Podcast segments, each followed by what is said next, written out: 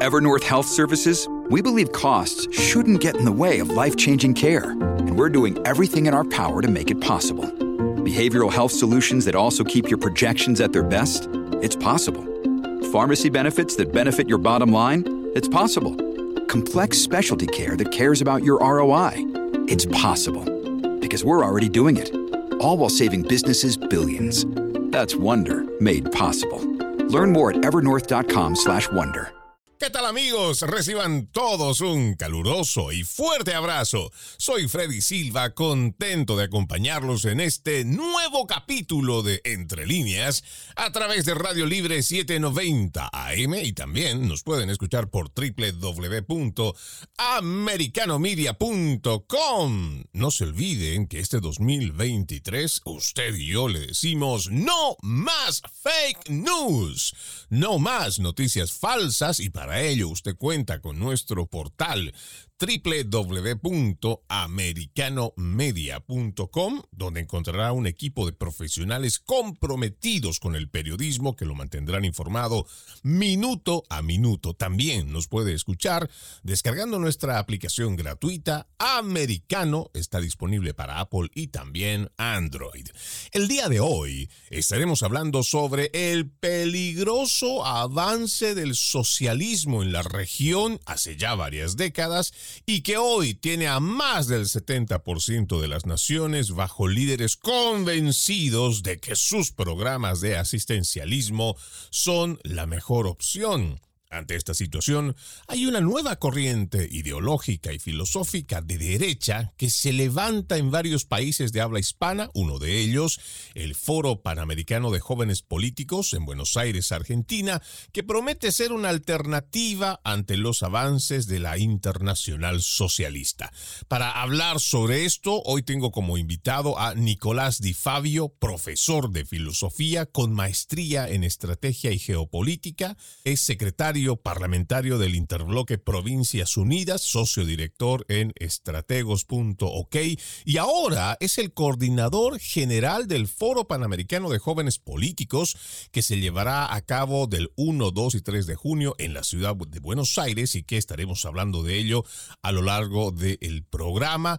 Qué gusto tenerte aquí, Enzo. Bienvenido a Entre Líneas. ¿Qué tal? Muy buenos días, Freddy. El gusto es mío. ¿Cómo estás? Muy bien, muy bien. Eh, contento por un lado de saber que se está erigiendo este, diríamos, un nuevo bloque de derecha que podría prometer a la sociedad latinoamericana a tener una opción ante este grave, yo digo grave avance del socialismo por los problemas que ha traído. Pero antes de hablar de forma directa de lo que es este foro panamericano de jóvenes políticos, cuál es la el objetivo con el cual se forma, cuáles son los planes y las acciones que tienen, yo quisiera contigo Enzo ir haciendo una pequeña revisión de cómo se ha permitido todo este avance ideológico, político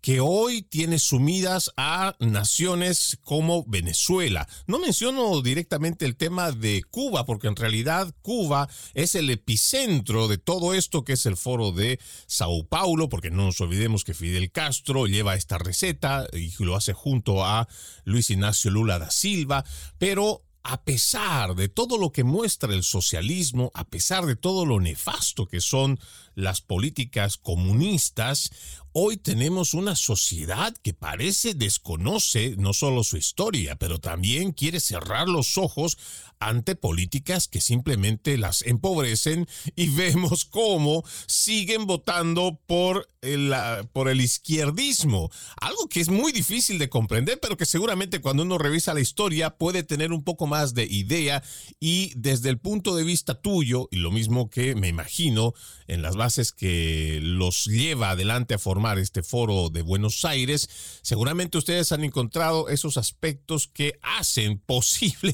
que esta izquierda se siga expandiendo en la región, Enzo. No, por supuesto, por supuesto. Si uno arranca eh, mirando el mapa, como, como tú dices, teñido de rojo en un 70%, y ve los inicios del foro de San Pablo, allá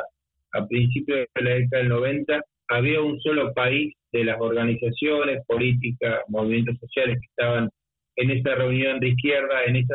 reunión de San Pablo, había una sola que detentaba el poder, que tenía, controlaba el Estado, y era Cuba, justamente la dictadura más longeva del continente. El problema es que eh, las distintas fuerzas de izquierda a lo largo y ancho del continente, en algunas de manera más violenta, más autoritaria, en otras por vía democrática, han sometido a nuestros pueblos y a nuestras sociedades a un totalitarismo, a un populismo cada, vez más este, eh, asfixiante, pero eso es parte de la historia y que no es lo mío, sino lo, lo, más puntual que hay que rescatar acá es la falta de una articulación política internacional para poder hacerle frente. Es justamente eso lo que queremos desde el Foro Panamericano de Jóvenes Políticos y de su evento que le va a dar inicio a esta red que es el Foro Aires.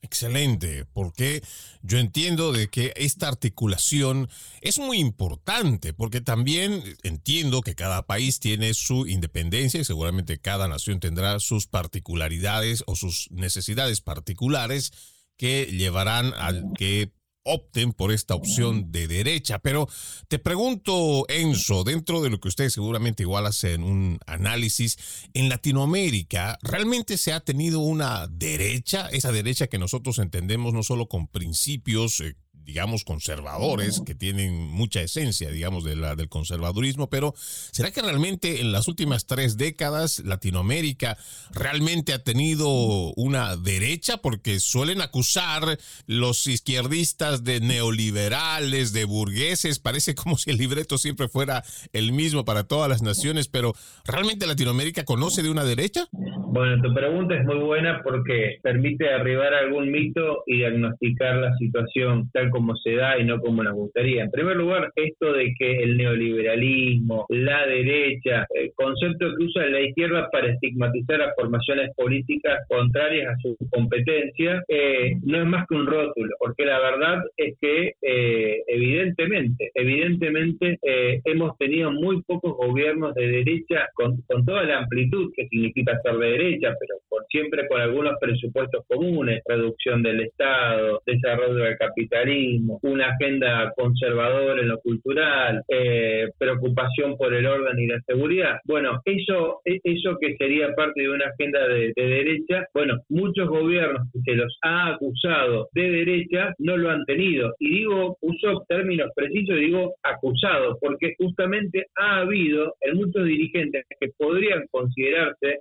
inicialmente derecha, eh, cierto autocomplejo que lo han evitado. Recién, mira, recién desde la irrupción de Vox en la política, desde la presidencia de Donald Trump, este, es que empieza a haber un cambio cultural y político donde eh, los dirigentes políticos muchos ya empiezan a asumirse derecha.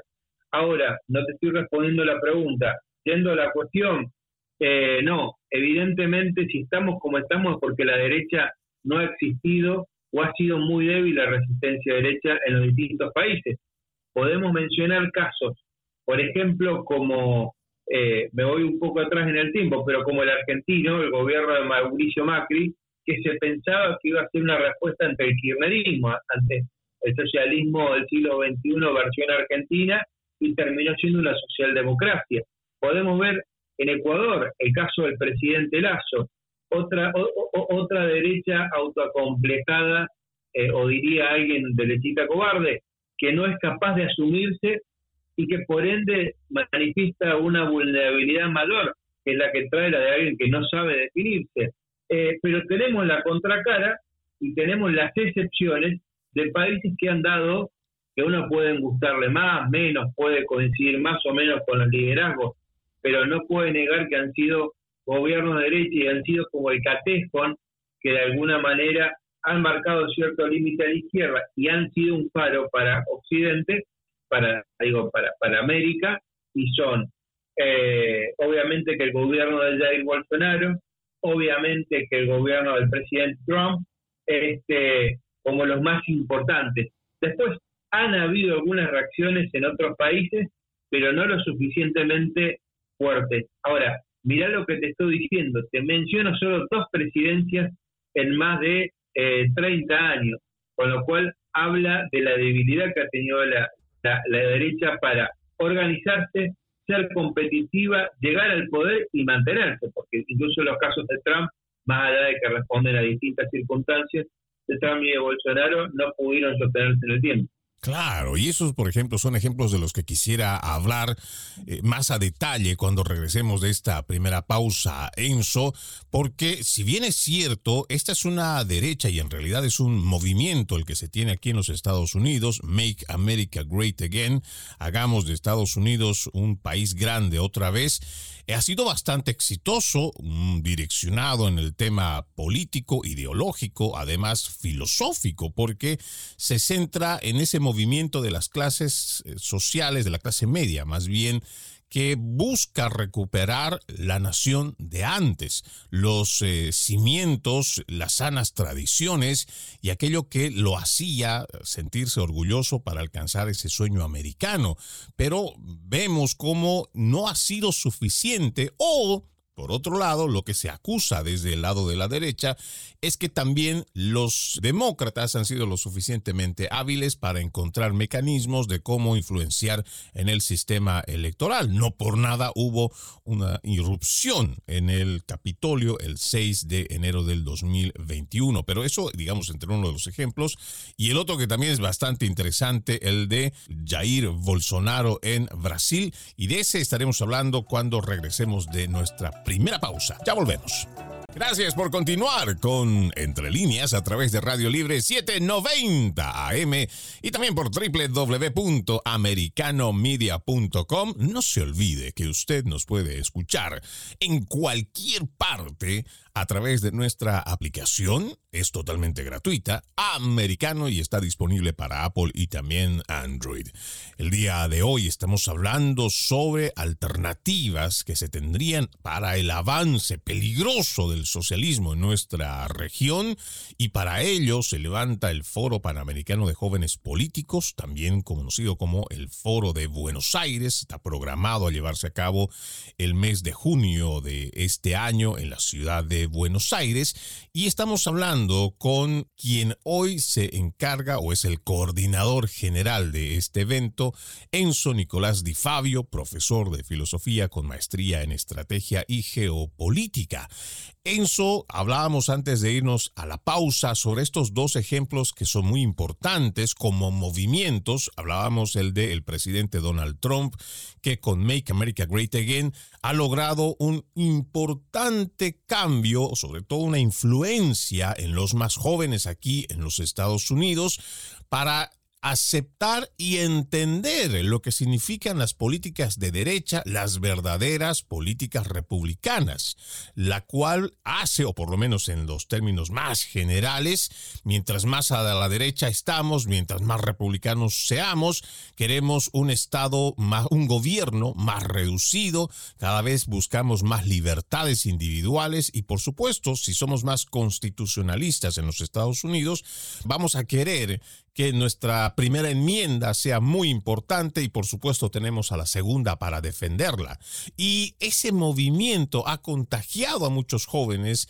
en la región, propiamente en Brasil, donde Jair Bolsonaro tuvo una gestión bastante exitosa, sobre todo en cifras. Incluso podríamos decir que ha sido uno de los países que a pesar de la pandemia y a pesar de todo lo terrible que se ha pasado 2020, 2021, 2022, ha logrado volver a una situación económica incluso mucho mejor que la que tenían antes de la pandemia. Aún así, cuando comparamos estas dos administraciones de derecha o clara y abiertamente de derecha como la de Donald Trump y la de Jair Bolsonaro, hemos visto que en las urnas, independientemente de que haya o no habido un fraude electoral, un problema en el sistema electoral, lo que no podemos descartar, Enzo, es que sí hay millones de personas que se creen el cuento socialista, que aceptan estos programas de asistencialismo y estos millones de ciudadanos son los que al final terminan poniendo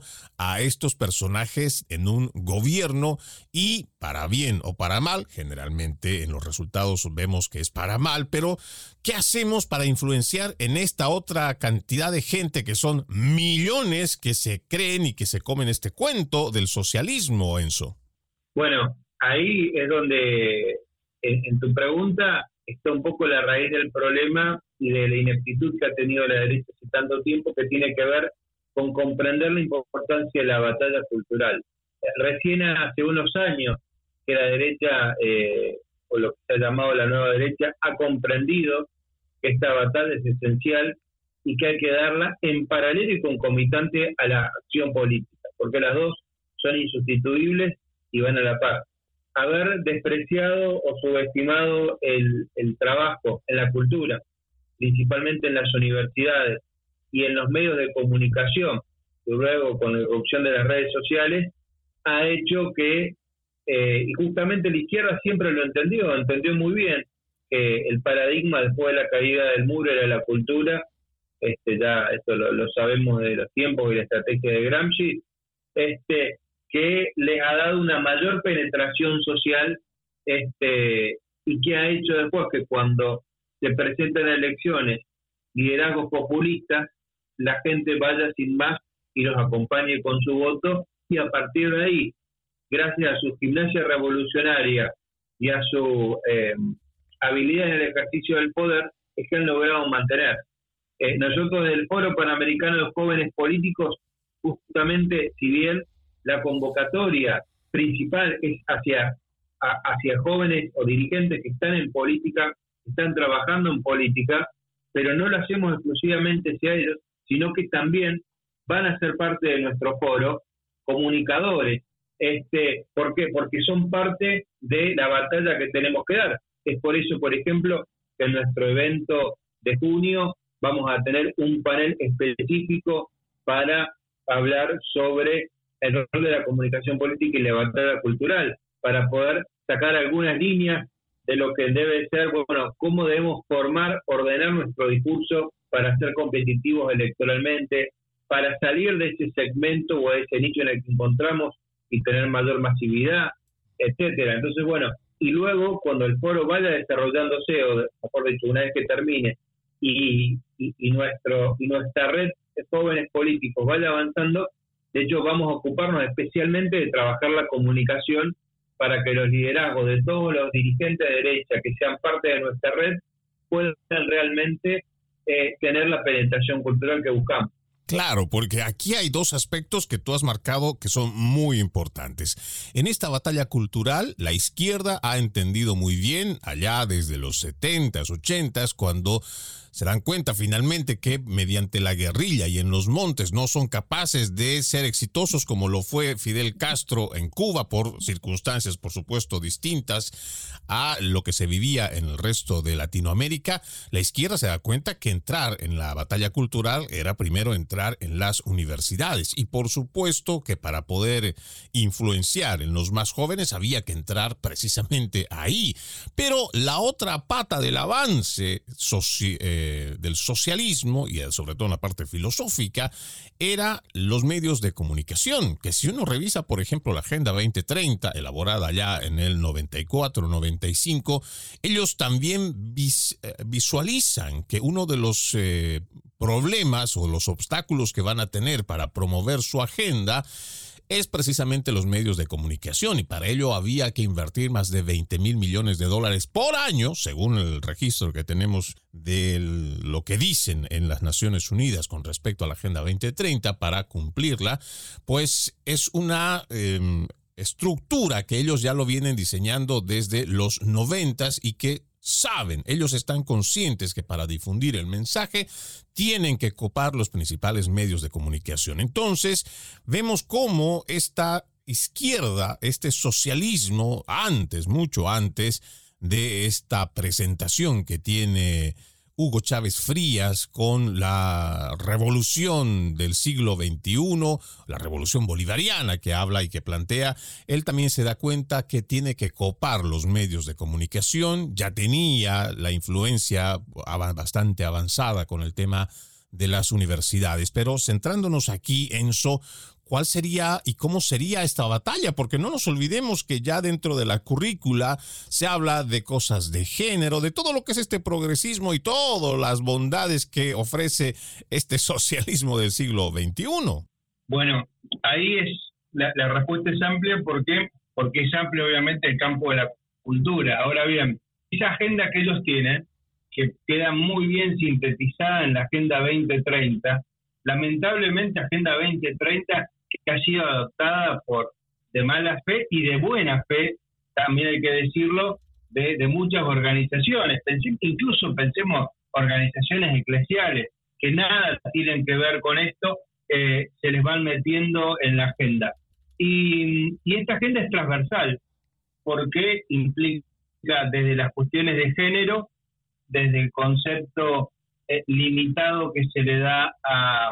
a la dignidad de la persona humana por desde la consideración de la concepción de la vida hasta la muerte natural, es decir, con lo que alguna vez Juan Pablo II habló de,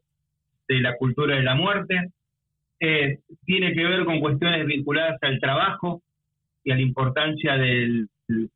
y a la importancia de la iniciativa privada, del esfuerzo personal versus la asistencia y la hiperregulación del Estado y demás. Entonces, ahí la acción, ahora yendo a lo concreto y a la acción concreta, yo creo que primero que nada hay que hacer un trabajo muy fuerte en, eh, en ese nuevo mundo en el cual se sumerge la vida de las personas, nuestra vida día a día, sin ir más lejos, es el mundo digital, que es el mundo de las redes sociales. Eh, es, algo que no se puede que, que no se puede desaprovechar a la hora de dar este combate, pero también de los medios. Por eso por eso yo personalmente celebro que existan y creo que un poco el, modelo es eh, el, americano media, porque bueno, porque también hay que dar la, la, batalla en, eh, en, en, las, en los canales tradicionales de información que siguen siendo los medios de comunicación, más allá del avance y la ruptura del monopolio que han generado las redes sociales. Exacto. Y aquí en este aspecto es importante marcar que Americano Media tal vez es uno de los pocos, si no casi los únicos, como cadena nacional en español, abiertamente conservador,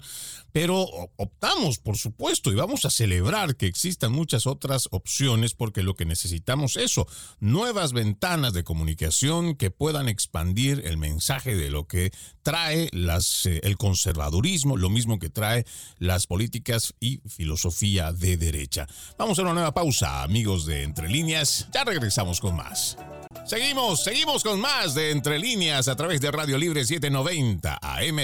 www.americanomedia.com. El día de hoy tenemos como invitado a Enzo Nicolás Di Fabio, profesor de filosofía, tiene una maestría en estrategia y geopolítica y estamos hablando sobre el peligroso avance que tiene el socialismo en la región ya hace varias décadas. Hoy tiene a varias naciones, incluyendo a Canadá, igual que Brasil, el resto del continente, muchos de ellos ya están copados por líderes socialistas con políticas que ya las conocemos de hace más de 20 años y que nada bueno le ha traído a sus naciones. Vemos dentro de lo que estamos analizando cómo incluso habiendo alternativas que pueden ser mucho mejores para la prosperidad de la región, siguen optando y son millones las personas que siguen votando por la izquierda, porque la izquierda ha entendido que la batalla cultural se la va dando desde las escuelas de hace más de tres décadas, lo mismo que a través de los medios principales de comunicación.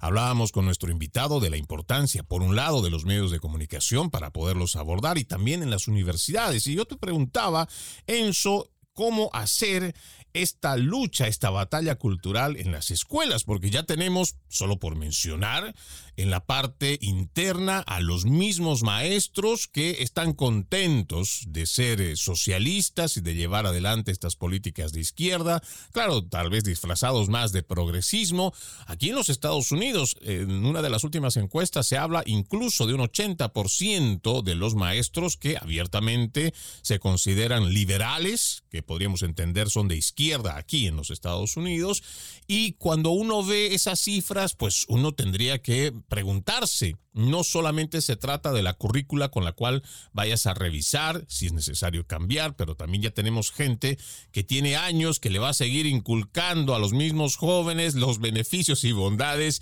del socialismo. Eso por un lado. Y también hay que añadir que tenemos corporaciones como la Open Society del señor George Soros, que tiene millones de dólares de hace décadas igual invirtiendo en las universidades. Y no solamente hablamos de esta organización, sino muchas otras que regalan a título de becas, e igual puede ser dinero, para que este dogma socialista, este dogma de izquierda, sea implementado en la mente de los más jóvenes precisamente a través de la educación superior. ¿Cómo hacemos la lucha? Esto, tú decías, es una respuesta bastante amplia, pero ¿cómo hacemos para entender también los padres de familia que esta no va a ser una batalla cultural que hay que dejárselo solamente a líderes como, como tú o a los emprendimientos que se tengan como el Foro de Buenos Aires, Enzo? Bueno, ahí, en, el caso puntual que, que tú mencionas de las personas, o sea, de ese número importante de educadores digo, educadores en la forma, con el fondo se inscriben en el progresismo son deseducadores. Este, pero de maestros que se identifican con el progresismo, bueno, esa es una batalla perdida, en el sentido que esos, esos formadores ya existen, están en el sistema, eh, y entonces lo que corresponderá será eh, formar los nuestros. Y acá es donde tiene que estar la importancia de las organizaciones educativas conservadoras de tener un fuerte, un fuerte trabajo e inversión en formar a los futuros educadores, a los maestros, a los profesores, sobre todo en aquellas materias o carreras humanísticas donde ejerce una influencia importante en la educación formal. Segundo, eh, lo que señalas a través de la Open Society eh, es muy importante porque tiene que hacernos abrir la cabeza y especialmente con esto le hablo a los empresarios de que, miren, no hay contrarrevolución conservadora posible si no hay solidaridad económica de quienes poseen, de quienes tienen los recursos, tanto eh, a nivel educación como incluso a nivel político. Este, si no hay solidaridad, si no hay ayuda económica para que los otros puedan, por ejemplo, para quienes invierten su tiempo trabajando en la cultura o en la política, puedan dedicarse tranquilos a ellos, vamos a ser siempre periféricos y vamos a estar atrás de, eh, vamos a estar atrás siempre de la izquierda, porque recordamos que la izquierda no solamente cuenta con estas organizaciones filantrópicas que sirven para lavar y financiarles sus campañas, sino que además cuenta con el dinero oscuro del narcotráfico. Entonces, este es el punto que tiene que llamar a, a la reflexión y ojalá nos esté escuchando algún empresario del rubro que sea, que es que si no entendemos que su aporte, por supuesto, responsable, eh, y a quienes ameriten o acrediten la confianza para ello, eh, sin ese aporte o solidaridad, nuestra acción en el ámbito de la cultura o en el ámbito de la política va a ser siempre eh, menguado y limitado. Creo que eso es uno de los pilares más importantes que quienes nos están escuchando en este momento, allá en Argentina, en Colombia, en Brasil, en cualquier parte del mundo, aquí en los Estados Unidos, si nosotros estamos cansados de tanto socialismo, si estamos cansados de tanto progresismo y tenemos la capacidad económica como empresarios, ya seas un pequeño o mediano empresario, igual mejor si se trata de una persona que tiene muchísimo dinero, podríamos señalar al señor Elon Musk, que tiene esa capacidad económica de poder influir con su dinero para poder ayudar a este tipo de programas como por ejemplo este evento que va a ser el Foro Panamericano de Jóvenes Políticos, pues apoyar estas iniciativas, porque de otra forma va a ser muy difícil. No se olviden que es una maquinaria enorme la que viene detrás de la Agenda 2030. Las corporaciones más grandes del mundo están centradas en ella y tienen una agenda muy específica, una agenda antifamilia, una agenda anti-identidad. Además, ellos abiertamente, o por lo menos uno cuando lee entre líneas lo que es la Agenda 2030, buscan a un ciudadano universal. Ellos están planteando ya la absorción de la soberanía de las naciones y por ahí ese es un camino que entendemos va a ser una irrupción bastante grave. Vamos a ver cambios como los que ya estamos teniendo en nuestras sociedades de Argentina hasta Canadá y la participación es muy importante económica de quienes tengan esta posibilidad. Pero también, Enzo, yo creo que es importante decirle a la gente, ya no solamente el, hablar bonito, el salir a través de las redes sociales, decirle a la gente lo malo que es la izquierda, los eh, graves problemas que está acarreando para empobrecerlos cada vez más, hay que tomar acción y decirles, sobre todo a estos nuevos jóvenes políticos, igual a los que ya están metidos en la política, que esa idea que nos metían de que la política es sucia, la política es mala, es mejor no meterse con ella, debemos de ir sacando esa, esas, esos ideales con los que nos han metido para no meternos en la política, porque al final del día es la política la que está estableciendo y cambiando nuestra forma de vida. Hay que decirle a los jóvenes que deben meterse en la política en esta batalla cultural, Enzo. Absolutamente. El espacio que no ocupamos nosotros lo ocupa el enemigo. El espacio que hemos dejado a, a ver, si nosotros no nos ocupamos de la política, quédense tranquilos que la política se va a ocupar a nosotros y por eso nos va como nos va. Eh, por eso nosotros del Foro Panamericano de Jóvenes Políticos es que invitamos a aquellos dirigentes que quieran, están realmente sensibilizados por el avance de la izquierda, por construir una agenda política conservadora, por recuperar la agenda del sentido común, los invitamos a participar de este evento que va a ser el 1, 2 y 3 de junio de este año en la Ciudad Autónoma de Buenos Aires. Nos pueden visitar en nuestras redes sociales, eh, eh, Foro Políticos, este, en nuestra página web, Foro Panamericano de Jóvenes Políticos, para inscribirse y sumarse. Y ahí van a darse cuenta que estamos trabajando justamente en una agenda contrarrevolucionaria. Por eso vamos a tener, por ejemplo, un panel de legisladores en el cual congresistas de todo el mundo, mejor dicho, de América y de algunos países de Europa, como por ejemplo España, Hungría, Polonia, van a pensar, bueno, cuál va a ser, cómo vamos a motorizar cada uno en cada país una agenda legislativa común, porque si bien cada país, cada ciudad tiene sus problemas y su propia coyuntura, eh, lo cierto es que los ataques de la izquierda se dan, son muy parecidos en todos lados. Entonces, ¿cómo hacemos para promover en toda América una agenda legislativa, leyes que le pongan un límite a la imposición de la ideología de género? ¿Cómo hacer para que nuestra nuestro código penal sea más eh, violento contra el crimen organizado internacional? ¿Cómo se pueda promover la baja de impuestos y, eh, y, el, y el acompañamiento a quienes deciden invertir, etcétera. Eso es muy importante que la gente vaya tomando en cuenta, Enzo. Yo me voy a la última pausa aquí en Entre Líneas, pero esto que nos acabas de decir, realmente quisiéramos entrar en un profundo detalle porque nos imaginamos que son tres días que van a estar reunidos estos dirigentes, empresarios, comunicadores donde habrá un plan, porque también sin un plan no podemos eh, tener una idea de hacia dónde vamos. Yo siempre lo he dicho, las personas no agarran y dicen, bueno, tengo un lote, ahora vamos a ver en la tienda cuántas, eh, vamos, 50 bolsas, 500 bolsas de cemento, vamos por fierro, vamos por madera y nos conseguimos unos 50, 60 empleados y vamos a ver qué hacemos para construir. No, así no se hace una construcción. Tiene que haber planos, tiene que haber un proyecto, tiene que haber una idea y de eso vamos a hablar cuando regresemos de esta última pausa aquí en Entre Líneas.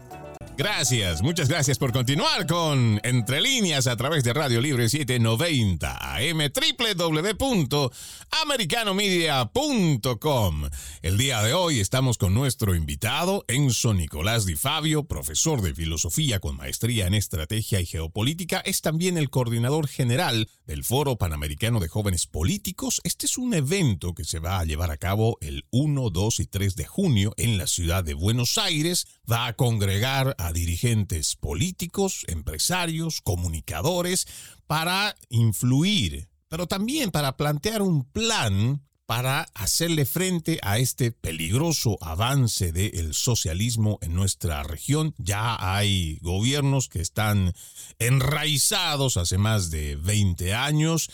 imponiendo, por supuesto, su forma de visión para que el resto de la población, o sea, millones de ciudadanos, hagan lo que dice un gobierno. Cuando entendemos la filosofía de derecha, queremos un gobierno más bien reducido, un gobierno al cual se le pueda controlar, pero sobre todo que la gente también entienda cuál es el peligro de que un gobierno sea cada vez más grande. Algunos se dejan envelecer por el hecho de que, oh, el gobierno está generando empleos, pero son empleos que son generados con el dinero de los impuestos de los contribuyentes. Pero también es el hecho de haber sido conquistados por esa oferta socialista, esa oferta progresista, de que hay un papá gobierno que es capaz de encargarse de la educación, de la salud, del trabajo, del techo de las personas. Lo que no entienden es que al final del día, esta oferta populista termina siendo la terminación de las libertades individuales y más aún, incluso han tenido muchas de las naciones constituciones que han sido relativamente muy buenas, planteadas desde un punto de vista republicano, donde se entendía que no era tanto el gobierno, no era tanto el Estado, sino la importancia del individuo. Hoy muchas de las constituciones han sido cambiadas precisamente por estos gobiernos que han encontrado ese mecanismo para poderse enraizar 5, 10, 20 años, ya tienen más otras dictaduras, y para eso nace este foro panamericano de jóvenes políticos, primero para entender este grave problema de su avance, cómo es que se ha permitido, y también encontrar una oferta, encontrar un plan, ese plan que nos va explicando Enzo Di Fabio a través de este programa, donde nos decías, Enzo, hay una importancia para que la gente, tanto de la política que ya está dentro y los nuevos dirigentes, participen, lo mismo que empresarios. Habíamos hablado igual el tema de los comunicadores. ¿Cómo se lleva adelante todo este proyecto? Cuéntanos todos los pormenores, por favor, Enzo. Bueno, muchas gracias, Freddy, por la generosidad y la oportunidad de, dar amplitud de conocimiento a esta, a esta propuesta. Mira, el Foro de Buenos Aires va a arrancar, primero lo que buscamos, esto no lo dije al principio, aunque se sobreentiende, el Foro Panamericano de Jóvenes Políticos que lo organiza, eh, y este primer evento que va a ser el Foro de Buenos Aires, apunta a ser en el mediano plazo la contracara del Foro de San Pablo. Es decir, queremos reunir a todos los jóvenes dirigentes políticos, pero también que son dirigentes y que tienen algún impacto en la política, aunque no sea compartidario, como empresarios y comunicadores, convocarlos para empezar a vertebrar esta red que se termine constituyendo en la contracara del Foro de San Pablo, como decía. Por eso vamos a realizar un primer evento para que podamos, primero como excusa para que nos podamos reunir, conocer y a partir de ahí, si bien va a haber un, un programa que ya voy a empezar a detallar, pero que sea el inicio de una organización que a pesar de las diferencias que tenemos todos, de los matices y de las instituciones a las que pertenecemos, podamos operar para darle esta gran batalla a la izquierda. El foro va a arrancar el día jueves primero de junio, muy es el día más tranquilo porque arranca en la tarde para recibir a quienes vienen de afuera eh, para tener un pequeño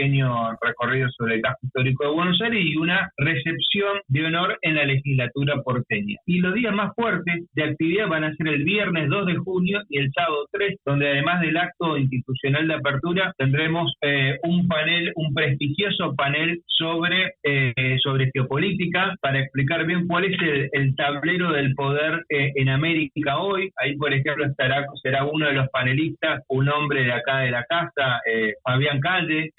Tendremos después un panel de empresarios donde empresarios de distintos países, de Guatemala, Estados Unidos, Argentina, España, Brasil, explicarán, bueno, la dificultad que es generar riqueza, generar riqueza frente a los obstáculos del populismo. Generar riqueza y trabajo frente a las hiperregulaciones del estatismo populista. Vamos a tener un panel de foro de San Pablo para que todos los presentes puedan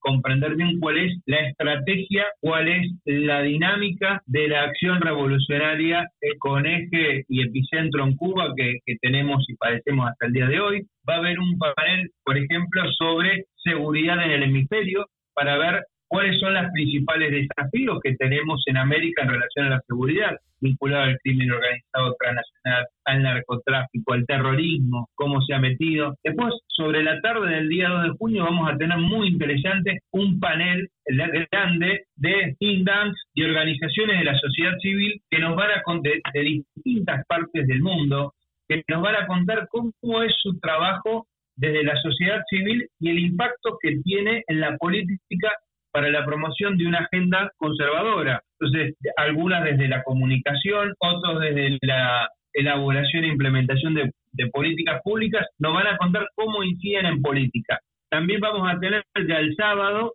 este panel que comentaba más temprano sobre comunicación política y batalla cultural. Vamos a analizar un caso de éxito después sobre cómo fue en Chile la campaña del rechazo, el rechazo de la constitución indigenista, socialista, que se quiso aprobar. Bueno, vendrán jóvenes constituyentes de Chile a explicarnos cómo fue ese éxito, un éxito de la sociedad civil, pero que fue pergeñado por la derecha. Luego tendremos un panel de legisladores donde, como también señalé más temprano, congresistas de distintas partes del mundo debatirán acerca de, bueno, cómo hacemos para tener una agenda legislativa común que le ponga un coto un límite a la agenda progresista. Y por último, vamos a terminar con la publicación, o mejor dicho, con la presentación de la Carta de Buenos Aires, que va a ser una serie, va a ser una carta que corta, donde se van a enunciar los principios que esta red de jóvenes políticos está dispuesto a defender en América y en el mundo.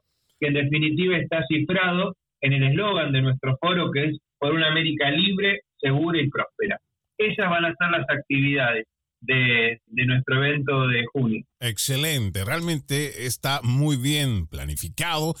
algo que realmente además es muy importante tener esta carta. Me parece que el final, que lo que vendría a ser dentro de todos los actos sería la presentación de la carta de Buenos Aires, donde estarán las personas invitadas, los participantes y también surgirá seguramente ese nuevo compromiso de estas personas que inician y que seguramente será el inicio de algo muy bueno. Por supuesto, no pretendemos que esto vaya a ser muy cortoplacista en cuanto a su impacto. Al contrario, tenemos que estar comprometidos de que esta es una batalla cultural que va a ser de larga data y que tenemos que pensar que no es una carrera de velocidad, al contrario, es una carrera de resistencia, por lo cual tenemos que tener convicciones y compromisos para llevarlo adelante. El día de hoy nos acompañó Enzo Nicolás Di Fabio, profesor de filosofía con maestría en estrategia y geopolítica, secretario parlamentario del Interbloque Provincias Unidas, ahora es el coordinador